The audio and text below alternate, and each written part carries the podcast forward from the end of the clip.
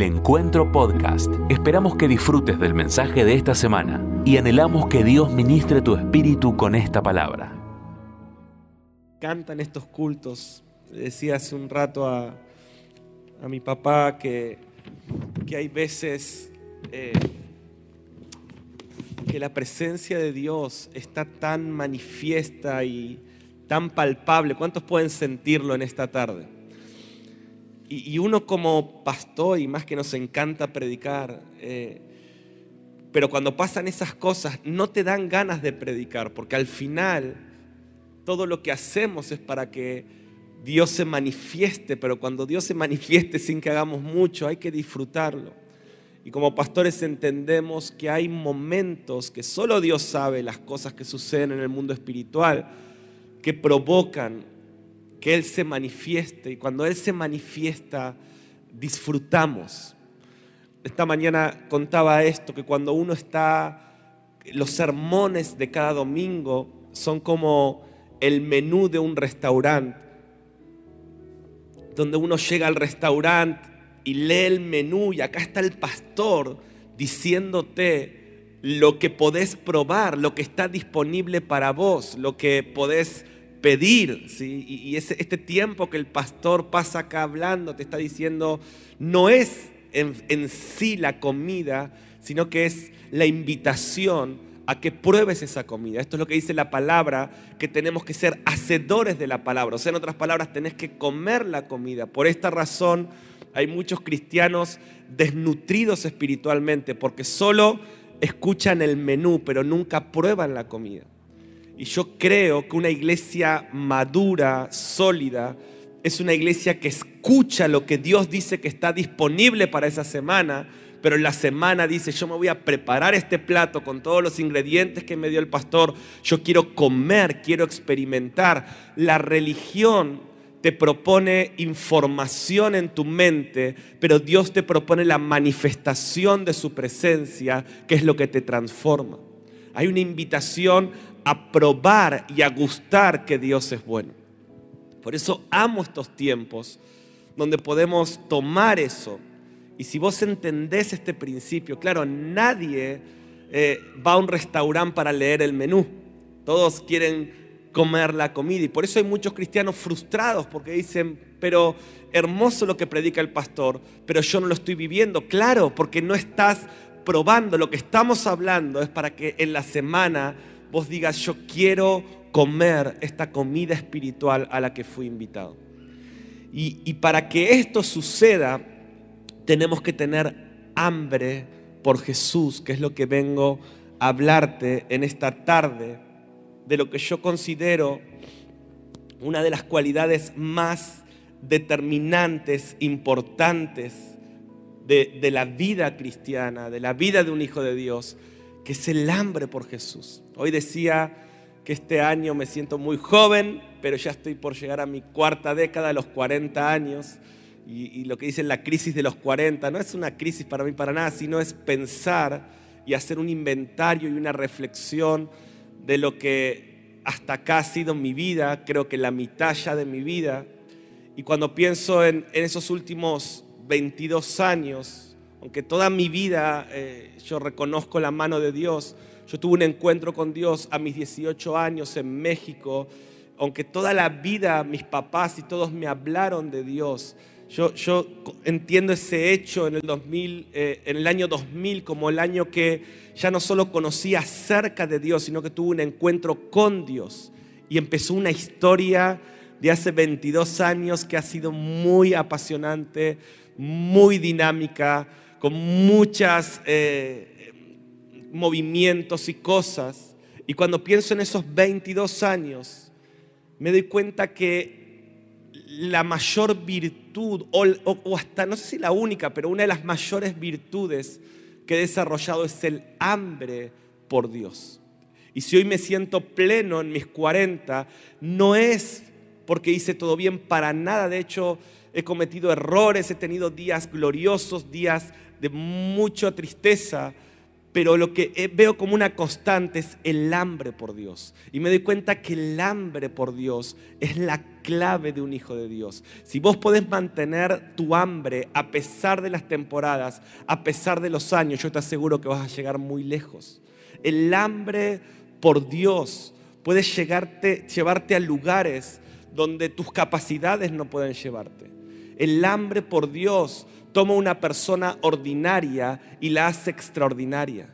Cuando vemos en la Biblia vidas como la de David, un hombre que cometió muchos errores, que tenía serios eh, límites en muchas áreas. Y esta es la historia de cada personaje bíblico, pero David me encanta porque David cometió errores que quizás vos y yo no cometimos.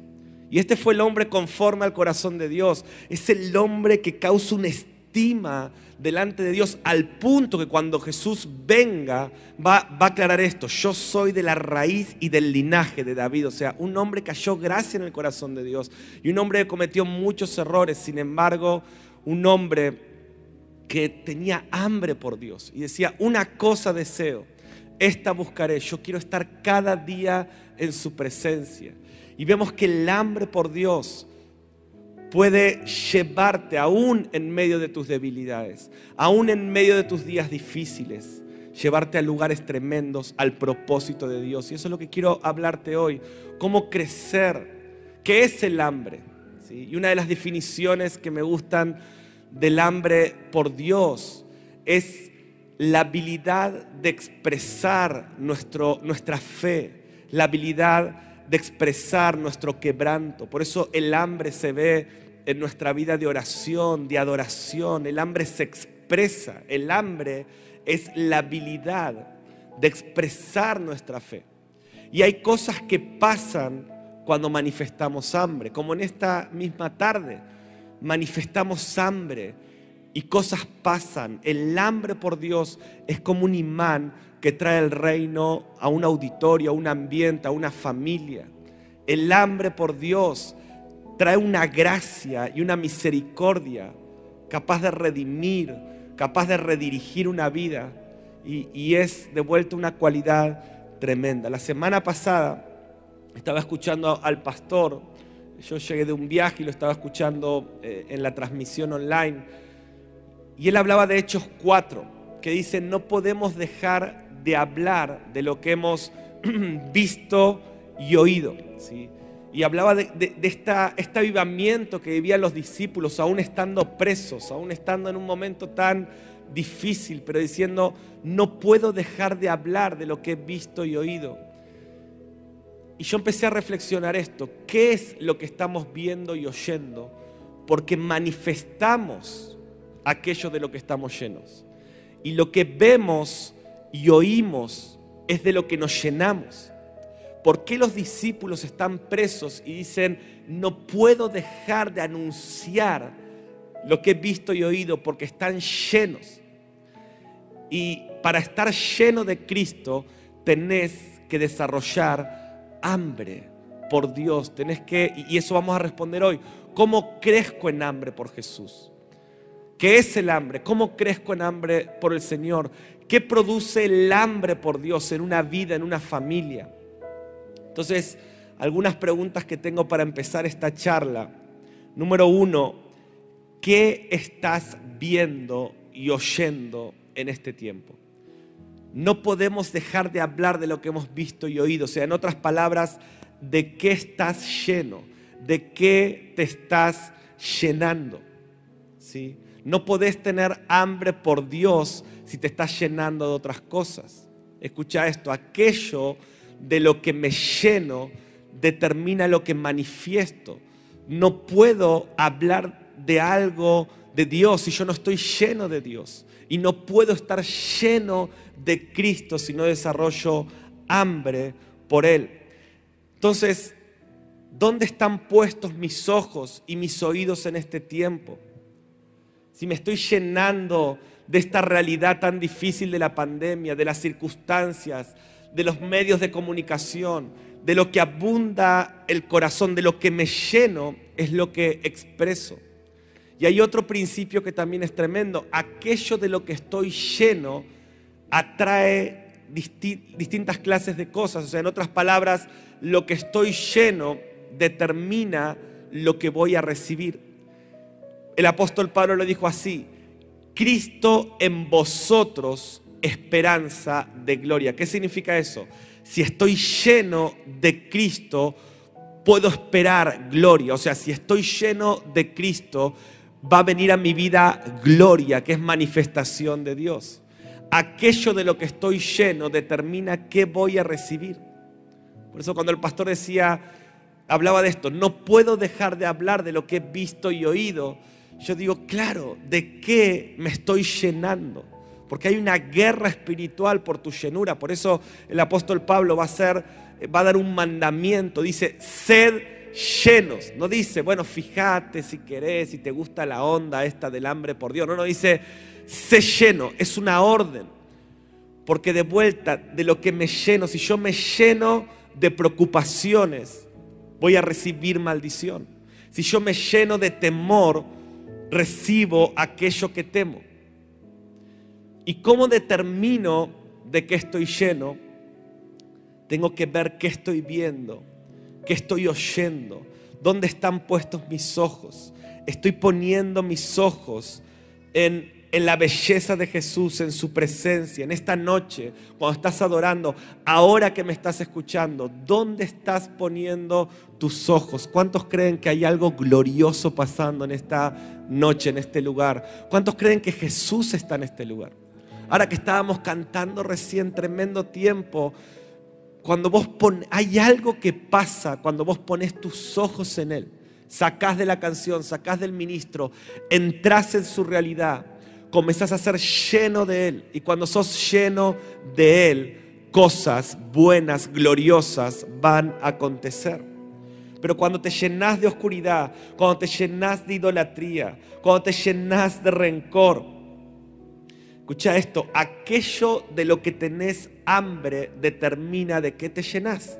Pero cuando uno dice, tengo hambre, me comería, bueno, aquello de lo que tengo hambre determina de qué me lleno, pero nunca me voy a poder llenar de Cristo si no comprendo, entiendo lo que es Cristo y no puedo comprender la realidad de Cristo si mis ojos no están puestos en Él, si mis oídos no están atentos a sus palabras. Tengo que vaciarme de otras cosas para llenarme de Cristo.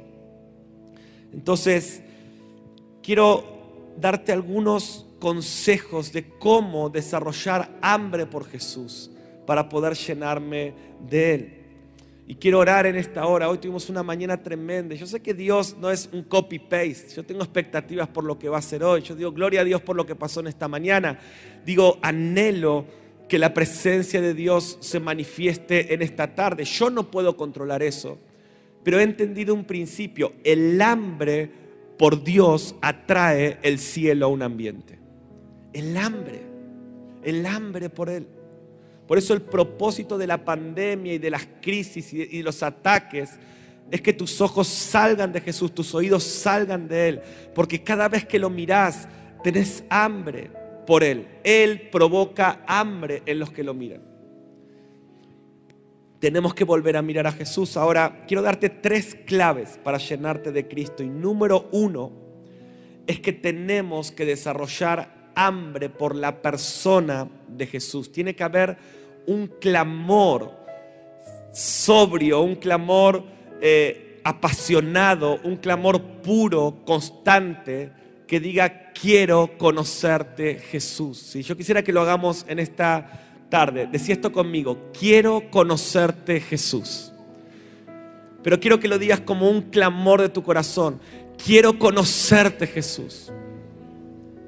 Quiero conocerte, Jesús. Para tener hambre tenés que empezar a desarrollar la habilidad de expresar tu fe, de expresar tu deseo. Juan 17:3 dice, Jesús dijo esto, no dice, "Y esta es la vida eterna, que te conozcan a ti, al único Dios verdadero y a Jesucristo a quien has enviado." La vida eterna dice Jesús, es conocerlo a Él. El centro del Evangelio es conocerlo a Él. La mayor necesidad del ser humano es conocer a Jesús. Cuando vos ves un ser humano con necesidad. Estos días veíamos en los noticieros esos niños en el norte tomando el agua podrida. O vemos tanta gente con necesidad hoy que nuestro corazón se quiebre. Vos decís, ¿cómo puede haber gente que tenga esa necesidad? Y nos impacta lo que ven nuestros ojos, pero escucha esta verdad. La mayor necesidad del ser humano es conocer a Jesús. No hay una necesidad mayor. Conocer a Jesús es más necesario para el alma humana que el agua potable, que la comida. Y también para la iglesia. Por eso el apóstol Pablo decía cosas como, todo lo tomo por basura a fin de conocer a Cristo. Y tenemos que pedirle al Espíritu Santo que nos dé este hambre por conocer más a Jesús. El Evangelio, si te puedo resumir que es el Evangelio, es conocer a Jesús y proseguir en conocerle. Esto es lo que dice Jesús. Dice, en esto consiste la vida eterna, en conocerme, en conocer a Cristo. El Evangelio del reino no está centrado en el hombre, sino en Jesús. El Evangelio, escucha bien, no es tanto Dios al servicio del ser humano, sino es el ser humano reconectado con el propósito de Dios. El propósito del Evangelio. No es que el hombre es el centro, el humanismo ha puesto al hombre en el centro y nuestro hambre por Dios se traduce en Dios bendecime, Dios prosperarme, Dios tocame. Eh, tenemos un evangelio que es nosotros en el centro y Dios está para darme lo que yo necesito. Mi hermano, eso no es el Evangelio. El Evangelio es Dios en el centro, Jesucristo en el centro. Y nosotros diciendo, te quiero conocer, te quiero conocer. Y cuando vos vas descubriendo facetas de Jesús, empezás a vivir el Evangelio y eso es lo que te sana, eso es lo que te bendice, eso es lo que te transforma. Vos buscas primeramente el reino de Dios y su justicia. Y como paquete Él te añade todas las cosas pero tenemos que tener hambre por conocer a Jesús. Si yo te diría en esta noche, ¿cuál es tu mayor deseo? Tipo cumpleaños, no pedí tres deseos. Bueno, si se lo preguntaría al apóstol Pablo, diría conocer a Jesús, conocer a Jesús y conocer a Jesús. Porque el secreto del Evangelio es hambre por conocer al Señor. Y a mí me encanta esto que, Dios me pone para hablar en el sentido de que es transversal. Esto es para mi vida. Esto es para los pastores que están en este lugar. Esto es para el que empieza por primera vez su caminar cristiano. Si vos lográs desarrollar hambre por Jesús y vivir como un hambriento por su presencia, yo te aseguro que vas a llegar a lugares donde ni tu capacidad, escucha lo que te digo, ni siquiera tu santidad o tu perfección te pueden llevar. El hambre por Dios te va a llevar a lugares donde nunca nada te puede llevar. Eso es lo que yo veo en mi Biblia. Eso es lo que veo. No es la gente dice, bueno, el, el pastor Mariano o el pastor Jorge o el pastor Daniel ellos deben tener más santidad, deben tener más perfección, o la gente idealiza a los pastores, ¿no? Ellos no cometen errores, eh, su, su, familia es perfecta, sus hijos son perfectos, su carácter es perfecto. Déjame decirte que nada que ver, nosotros somos muy limitados. ¿Qué es lo que hace que Dios nos use? El hambre el hambre, que en toda temporada de nuestra vida seguimos hambrientos y hambrientos por Jesús. Y yo quiero impartirte ese hambre en esta noche, de poner a Jesús en el centro. Cuando somos cautivados por la belleza de Jesús, comenzamos a vivir el verdadero evangelio. La revelación de la persona, de su persona, es el centro del evangelio que nos transforma la eternidad, esto es lo que dice Jesús, en esto consiste la vida eterna. O sea, por los siglos de los siglos vas a descubrir facetas del Señor y vas a seguir descubriendo aspectos de Él y va a pasar la eternidad, vas a decir, wow, qué maravilloso esto. En el cielo, Jesús dice, este es el modelo que así como es en el cielo, sea en la tierra. Dios no está ministrando a los ángeles, Dios no está al servicio de los seres vivientes, todos están mirando a Jesús, contemplando a Jesús, adorando a Jesús. Y cuando vivimos esta clase de evangelio, cosas poderosas se activan. Él quiere revelarte más de su persona como respuesta a tu hambre. Ahora, quiero mostrarte en Mateo 16, hay un episodio tremendo que es Jesús, de alguna manera, fundando la iglesia, o es el momento en que Jesús por primera vez va a decir, yo voy a edificar una iglesia. Si lo hace en Cesarea de Filipos, Cesarea de Filipos era la ciudad más pagana del momento. Yo pude estar ahí un par de veces y, es un lugar donde aún hoy hay inscripciones de, la adoración que tenían estos paganos a sus dioses. Había un lugar que se llama las puertas del infierno, donde sacrificaban eh, a los niños, interesante, a los bebés y a las personas para dar eh, adoración a los dioses romanos. Eh, más adelante sería el lugar donde iban a sacrificar a muchos cristianos. Eso se llamaba las puertas del infierno en Cesarea de Filipos. Y el Señor lleva a sus discípulos al lugar más oscuro para definirles el Evangelio y para hablarles de la iglesia. Y en ese lugar oscuro, Él dice, yo tengo una idea que se llama iglesia. Yo voy a edificar una iglesia, ni las puertas del infierno, ni nada de lo que Satanás pueda hacer va a prevalecer contra la iglesia. Los traigo a Cesarea de Filipo, este lugar totalmente oscuro, para decirles que tengo una idea que va a ser imparable. Ustedes ahora son poquititos, le dice Jesús a sus discípulos, pero en un tiempo esto va a empezar a crecer y a crecer y a crecer y nada va a poder frenar esta idea llamada iglesia. Aún las puertas del infierno, que al día de hoy el lugar se llama así, las puertas del Hades, y esto obviamente tiene un montón de connotaciones espirituales, pero también literales. Dice, las puertas del infierno no van a prevalecer. O sea, ¿qué está diciendo Jesús? Ustedes no lo saben, en un tiempo los van a arrojar de, ese, de esa colina, pero aun cuando hagan eso, no los van a poder detener, porque eso los va a multiplicar.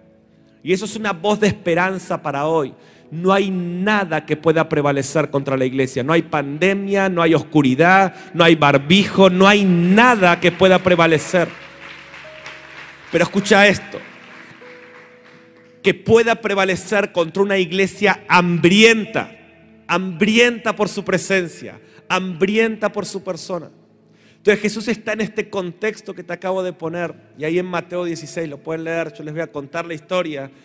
Jesús agarra a sus discípulos y les va a preguntar esto, ¿quién dicen que soy? O sea, Jesús va a redefinir el Evangelio. Y y entonces sus discípulos dicen, bueno, algunos dicen que eres Elías. O sea, ¿qué está diciendo el Señor? Yo quiero cumplir este plan, pero tenemos que resolver un asunto.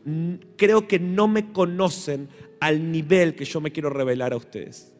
No tienen hambre por conocerme, tienen cierta información de mí, pero hay mucho más. Entonces, ¿quién dicen que soy? Y dice, bueno, algunos dicen que eres Elías, otro Juan el Bautista, otro Jeremías. Muy interesante cómo siempre el hombre se pone en el centro, ¿sí? Y dice, bueno, algunos dicen Jesús que sos como un Juan el Bautista, que estás para sacarnos el pecado. Pues Juan el Bautista era un ministro que predicaba arrepentimiento. Dice, otros dicen que sos Elías, o sea, Jesús, vos sos el que me da prosperidad, porque Elías era un profeta que hacía derramar lluvias, que hacía que los campos florezcan, que traía prosperidad, bendición. O sea, fíjense la secuencia, el hombre en el centro, y dicen, bueno, Jesús, vos estás, este es el Evangelio, vos estás para darme, sacarme mis errores y mis impurezas, vos estás para darme bendición vos sos como, algunos dicen que sos como Jeremías, Jeremías era el profeta que hablaba libertad al pueblo de Dios, vos sos el que nos va a liberar de toda esta opresión, ¿sí? o sea, de vuelta, fíjense, el hombre en el centro y recibiendo. Y el Señor empieza a decir, miren, eso está muy lindo, pero nada de eso está bien. ¿Y ustedes quién dicen que soy? Entonces Pedro, lleno del Espíritu Santo, dice, tú eres el Cristo, tú eres el que vino del cielo. Tú eres mucho más que un hombre que viene a ministrar personas. Tú eres el rey de reyes, tú eres el que vas a establecer un reino. Y yo quiero ser parte de ese reino, pues estamos en el mismo texto donde el Señor le va a decir, bueno, ya que dicen que soy ese, si alguno quiere ser mi discípulo, deje todo y sígame. Fíjense, el Evangelio no es pónganse ahí que yo les voy a dar todo, sino es, si realmente quieren conocerme, quieren experimentarme, necesitan dejar todo y seguirme. y, Pedro dice, tú eres el Cristo. Y Jesús dice, sí, Pedro, esto no te lo reveló ni carne ni sangre. Evidentemente vos tenés hambre por mí, porque vos le has preguntado al Padre por mí. Evidentemente, cuando están los cultos en la iglesia, Pedro, vos no sos de los que estás pidiendo egoísta, vos no sos los que te estás mirando el ombligo, Pedro, vos sos de los que está diciendo, Padre, quiero conocer a Jesús, quiero conocer a Jesús, quiero conocer a Jesús. Jesús es el único que sacia nuestro hambre. ¿Cuál es el problema? Dios te bendice. Claro que Dios te saca los pecados, te prospera y te bendice, pero ninguna de esas cosas tienen capacidad de hacerte sentir pleno como solo Jesucristo puede hacerlo. Y esta es la gloria del Evangelio, que Jesús no es un, genio de una lámpara que viene a, a darte necesidades. Jesús es el rey de reyes que viene a llenarte para que nunca más necesites nada y disfrutes todo. Y eso es el Evangelio. Y eso es lo que está pasando en la conversación. Y Jesús está diciendo, Pedro, sobre esta roca, sobre este entendimiento, yo voy a edificar una iglesia en medio de la oscuridad. Y le voy a dar llaves. Y lo que ate será atado, lo que desate será desatado. Te voy a dar propósito. Voy a construir una iglesia y, te, te voy a dar autoridad. Y las puertas del infierno no prevalecerán, etcétera, etcétera. Entonces, el hambre por Jesús, escucha lo que voy a decir, es la base de la iglesia, es el fundamento del Evangelio. Pedro, que es un inestable, Pedro, que yo me siento muy identificado con Pedro y decía, y creo que vos también, Pedro es el que corta orejas de más, Pedro es el que un día está en el culto adorando al Señor que se le sale la garganta y al otro día está diciendo una mala palabra en el trabajo. Yo sé que ustedes son santos, no les pasa eso, pero Pedrito pobre es de esos, ¿no? Pedro es tiene una inestabilidad emocional tremenda, un día está allá arriba, un día está allá abajo. Sin embargo, Jesús le dice, Pedro, porque sos un hambriento por mí, vas a ser una roca. Por eso yo les decía esto, ¿no? Y es mi testimonio. Y tenemos que hablar de nuestro testimonio. Y cuando yo pienso en estos 20 años de mi vida, digo, lo que me ha hecho sostenerme, fructificar y bendecir a, a personas es mi hambre por Jesús. Porque en toda circunstancia, en las buenas, en las malas, en los días gloriosos y en los grandes errores, si nunca perdés tu hambre por Jesús, vas a llegar a lugares que no te imaginaste. Vas a llegar a, lugares tremendos. Yo puedo ver, hoy daba el testimonio de Josu, lo bendecía Josu, pero yo puedo ver lo que Dios es capaz de hacer con un hambriento por Jesús. Vi llegar a este muchacho hace seis años a misión con una tremenda depresión al punto que por un año yo no le conocí la voz ni le pude ver los ojos, porque los que lo conocen saben lo que digo. Y este hombre que vos hoy ves lleno del Espíritu, que nos ministra y es tremendo, que este fin de semana en medio de la pandemia va a estar en Ecuador ministrando a la iglesia de Ecuador y cosas tremendas que Dios está haciendo con su vida. Yo lo vi llegar hace seis años como alguien deprimido. Me acuerdo cuando lo fui a visitar a la casa del internado me abrió la puerta así para abajo y nunca levantó su, cabeza. No podía salir de ese pozo. ¿Qué hizo? Se apasionó por Jesús y empezó a decir, quiero conocerte y lo he visto estos seis años crecer y crecer y crecer en conocer a Jesús. Y miren el fruto que tenemos hoy. ¿Cuántos le dan gloria a Dios por este hombre que hoy está haciendo de tanta bendición? Y eso Dios lo puede hacer en cualquier vida. Dios puede transformar a un depresivo, a un inestable, en una roca de bendición para muchos.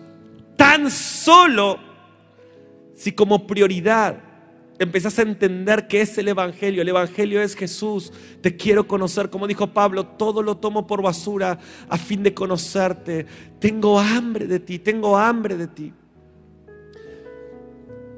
El hambre se expresa en una persona que adora, que lee la palabra, que no puede dejar de hablar de lo que ha visto y oído, porque está tan lleno de esto. A veces nosotros le decimos a la gente, predica el Evangelio, lee la Biblia, orá, pero la gente está tan vacía de Cristo, no podemos hablar de algo que no estamos llenos. Nos cuesta. Ese es el espíritu de la religión, hacernos hacer cosas que nos cuestan porque estamos tan llenos de otras cosas, porque a veces no estamos viviendo este evangelio de hambre. Yo hoy decía esto, ¿no? Que yo leo mucho mi Biblia, pero no porque tengo el hábito de leer la Biblia, sino porque tengo tanto hambre por Jesús. Quiero encontrar a Jesús en estas páginas. Quiero encontrar al verbo. Lo busco en el Antiguo Testamento, en el Nuevo. Busco sus planes.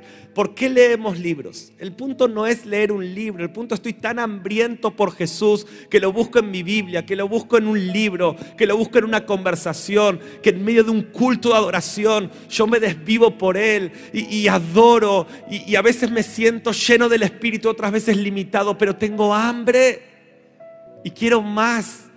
Y te quiero conocer, Jesús. Y todo lo tomo por basura a fin de conocerte. Y esto te hace una roca. Esto te da autoridad. Esto hace que Dios pueda construir cosas sobre tu vida. Esto te hace llegar a lugares donde ni siquiera tu temperamento puede hacerte llegar. Hambre por Jesús. Ahora, esta conversación de Mateo 16 sigue. ¿Cuántos quieren crecer en hambre por Jesús acá en este lugar? Entonces, número uno, necesito hambre por Él. Me encanta esto, ¿no? A veces en las iglesias hagan pedidos de oración y siempre, fíjense, pedimos, teniendo tanto disponible, pedimos cosas tan pequeñas. Y de vuelta, Pablo, yo, yo, una, yo todo lo tomo por basura a fin de conocerte. David, siendo el presidente de una nación, dice, una cosa he demandado a Jehová, esta buscaré. Yo quiero contemplar su hermosura. Hay un poder cuando buscamos la belleza de Jesús. Hay un poder que transforma todo, que nos sana, que nos prospera, que nos bendice. Mira, la mayor prosperidad no es estar lleno de dinero, es estar lleno de revelación de Cristo esa prosperidad te sacia. La otra prosperidad es como una especie de droga, ¿no? Que cuanto más consumís, más querés, o como el alcohol, que nadie se sacia nunca. Eso no es prosperidad, eso es ataduras, eso es un Dios. Pero ¿saben cuál es la verdadera prosperidad?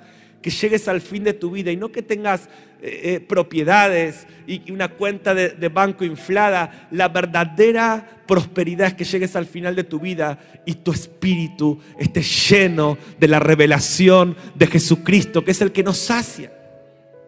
Y eso nos lleva a lugares como a Pedro. Eso puede hacer de un tosco pescador, en un apóstol extraordinario, o de un muchacho, de un cordobés introvertido, en un ministro que toca naciones, o, podríamos dar tantos ejemplos de lo que el hambre por Dios puede provocar en tu vida. Y estamos en este tiempo donde Dios nos está llamando a la madurez. Y una de las expresiones de la madurez de un cristiano es su hambre por Dios. No empezar religiosamente a querer hacer cosas, sino hambre por Dios que te lleva a hacer distintas cosas. Ahora, punto número dos, y te voy a hablar de estos dos puntos hoy porque quiero tener un buen tiempo para orar y ministrar. Pero el segundo nivel para crecer en hambre por Dios es desarrollar hambre por sus planes. Y esta es la misma conversación de Mateo 16 que te voy a mostrar ahora. Pero una vez que estás orando, Señor, quiero conocerte, te quiero conocer Jesús, te quiero conocer más. Ahora viene otra oración que es, revélame tus planes. ¿Cuántos quieren hacer esta oración conmigo ahora? Levanta tu mano y decís esto, revélame tus planes. Una vez más, revélame tus planes, pero como alguien que quiere verlo. Vamos, una vez más, Señor, revélame tus planes. Revélame tus planes. Entonces ahí en Mateo 16 y en otros evangelios es la misma secuencia. El Señor está en esta conversación en Cesarea de Filipo diciendo sobre esta roca edificaré la iglesia, las puertas del Hades no prevalecerán. La conversación sigue, lean en su Biblia. Y ahora, ¿cómo sigue la conversación? Jesús va a decir, no digan a nadie esta conversación porque tengo un plan, viene un plan muy difícil de entender, pero se los quiero comunicar. Ya han entendido quién soy, el Cristo, están creciendo en la revelación de quién soy. Ahora quiero llevarlos a otro nivel de madurez. quiero contarle a mis discípulos mi plan. ¿Y cuál era ese plan? Dice, es necesario que vaya a Jerusalén y ahora me van a, a crucificar y el Hijo del Hombre va a padecer. Y le empieza a contar el plan. Y fíjense lo que le pasa a los discípulos.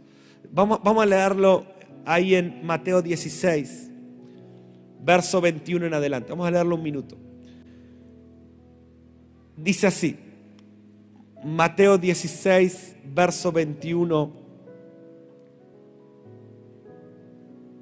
Dice, desde entonces Jesús comenzó a declarar, todos los demás evangelios nos muestran que es la misma conversación que Jesús les empezó a decir a sus discípulos, que le era necesario ir a Jerusalén y padecer mucho de los ancianos, de los principales sacerdotes, de los escribas y ser muerto y resucitar al tercer día. Les empieza a decir su plan. Déjenme parafrasear. Jesús, es como que Jesús hoy diga, miren, vienen días muy difíciles. Yo sé que está la pandemia, es muy difícil de entender esto. Sé que se aprobó el aborto, están pasando cosas. Parece que Satanás va ganando es lo mismo que va a pasar acá. Van a ver a Satanás golpearme y parece que el enemigo va a ganar. Pero yo tengo un plan y esto termina en gloria. Esto termina en victoria. Aun cuando Satanás crea que tiene la mayor victoria total, esto es lo que nos enseña Apocalipsis, en el momento donde Satanás esté como gane, viene un knockout más que Rocky 4, ¿no? Un knockout donde, ¡pum!, Satanás y, algo parecido está pasando acá. Jesús dice, tengo un plan, no es tan fácil de entender, de hecho va a ofender un poco sus mentes, pero este es mi plan. Ya me conocen a mí, ahora necesitan conocer mi plan.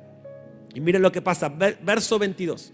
Entonces Pedro, claro, Pedro venía de su promoción. Pedro venía de que Jesús le había dicho delante de todos, tú eres roca, sobre esta roca edificaré eh, la iglesia, no te lo reveló ni, carne ni sangre. O sea, Pedro estaba tipo desde ahora, dígame apóstol Pedro. Eh, ¿Escucharon lo que Jesús dijo? ¿Sí? O sea, vieron que su cuenta de Instagram Jesús puso mi fotito y dice, Pedro escucha al Padre, me dijo Cristo. Pedro estaba reagrandado. La misma conversación. Entonces, Pedro, ¿qué hace? Miren qué interesante, se lo lleva aparte. Jesús, venía un poquito. vení Jesús. Y dice, comienza a reprenderlo, comienza a reconvenirle. O sea, te convienen otras cosas, diciendo, ten compasión de ti.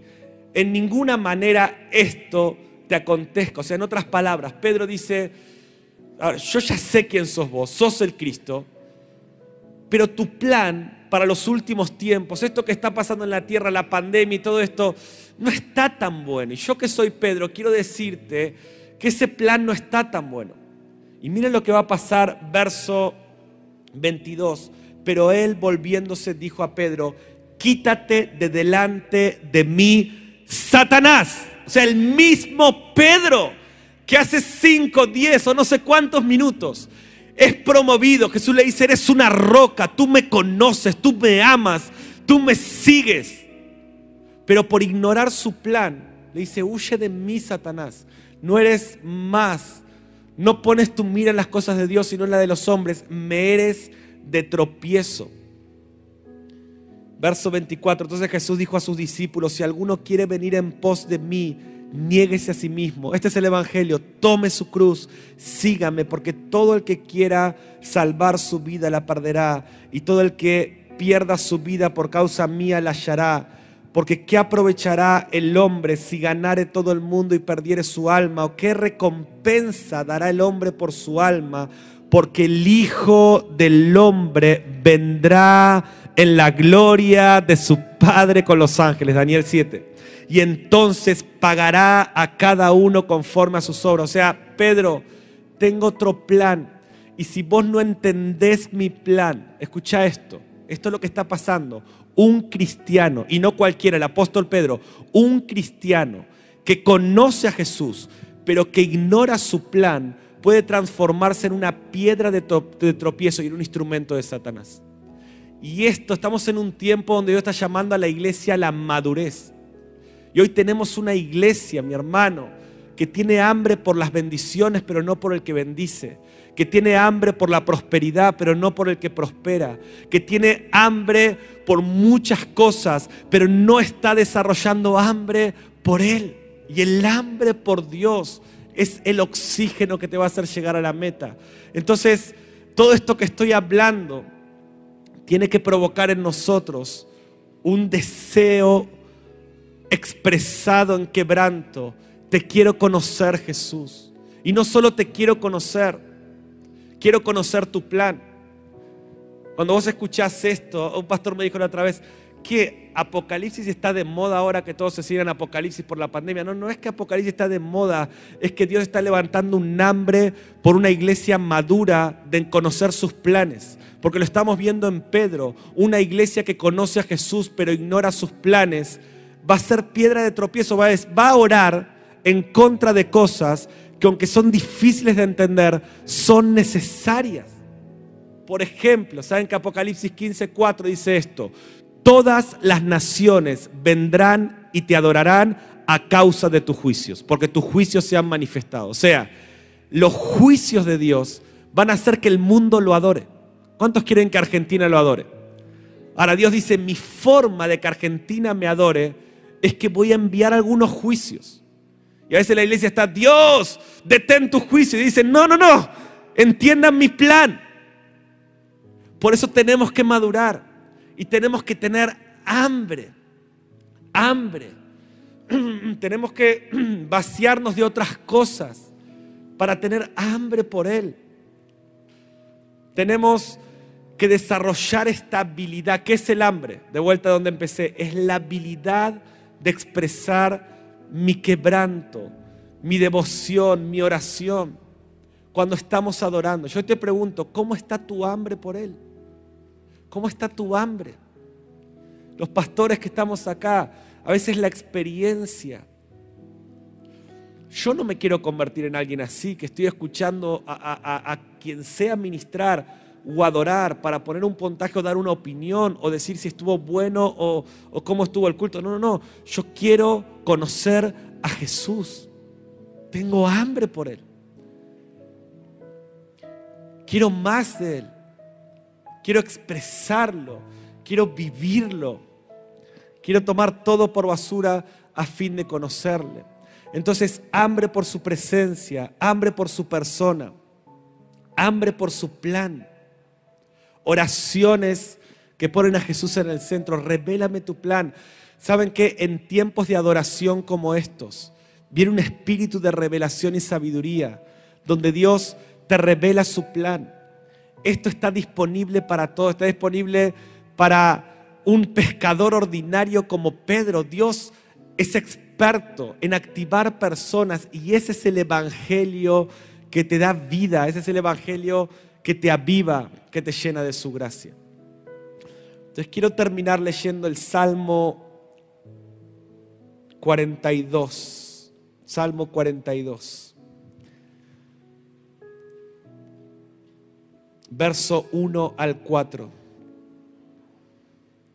Y quiero orar para que Dios traiga un hambre.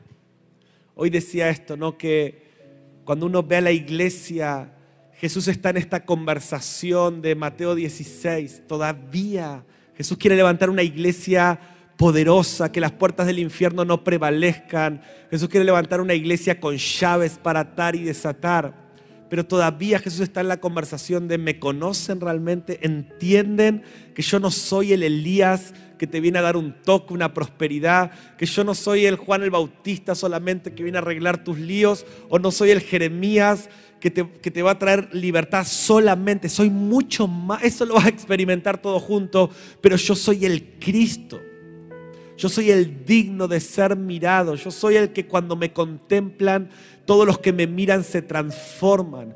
Yo soy el que, el que de generación en generación la gente tiene hambre por buscarme en su Biblia, por buscarme en, adoración, en oración. Y, y, la iglesia todavía está en esa conversación con Dios en general. Ahora imagínate, estamos hablando de madurez espiritual. Dios quiere llevarnos de esa conversación a esta otra. Quiero contarles lo que va a pasar sin que se ofendan y tampoco podemos entrar en esa conversación. Entonces, ¿qué te, estoy invitando? Tenemos que crecer en hambre. Tenemos que crecer en hambre por su persona y en hambre por sus planes. Termino con Salmo 42, verso 1 al 4 dice, como el siervo brama por las corrientes de las aguas, así clama por ti, oh Dios, el alma mía. Esto lo escribieron los hijos de Core, dice, como, como el siervo brama por las corrientes de las aguas, así clama por ti, oh Dios, mi alma. Mi alma tiene sed de Dios, del Dios vivo. ¿Cuándo vendré y me presentaré delante de Dios? Verso 3. Fueron mis lágrimas mi pan de día y de noche, mientras me dicen todos los días, ¿dónde está tu Dios?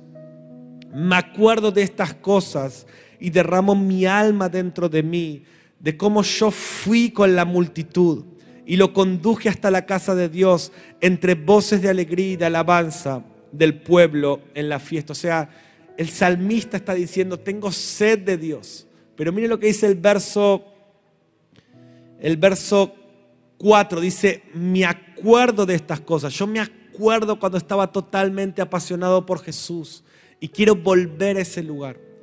Esto no lo está hablando alguien en un culto ungido de avivamiento. Esto lo está hablando alguien desde la tristeza de que no está viviendo lo que vivía y dice, yo quiero volver ahí. Y me gusta decir esto, a veces tenemos que tener hambre de Dios, pero a veces tenemos que tener hambre de volver a tener hambre de Dios. A veces tenemos que tener hambre de tener hambre de Dios. Señor, vuélveme a dar ese hambre. Señor, tiro las mesas de lo que estoy comiendo y quiero volver a tener ese hambre. Acá hay varios de los de mi equipo de misión. Yo les digo mucho, cuando me vean adorar sin hambre. Cuando me vean un día que mi hambre por Dios está bajando, llámeme la atención, porque el hambre es la clave para llegar a la meta. Y que puedas tener personas, pero que vos sobre todo puedas decirte a vos mismo, vamos, busca al Señor, bendice alma mía al Señor. Padre, dame nuevamente ese hambre que solía tener. Amén, iglesia. Muchas gracias por escuchar este mensaje. Es nuestra oración que el Espíritu obre en tu vida a través de esta palabra y pueda ser un canal de bendición con otros. Te invitamos a suscribirte y compartir estos mensajes. Para más información, visita nuestra web www.iglesiaelencuentro.org.ar.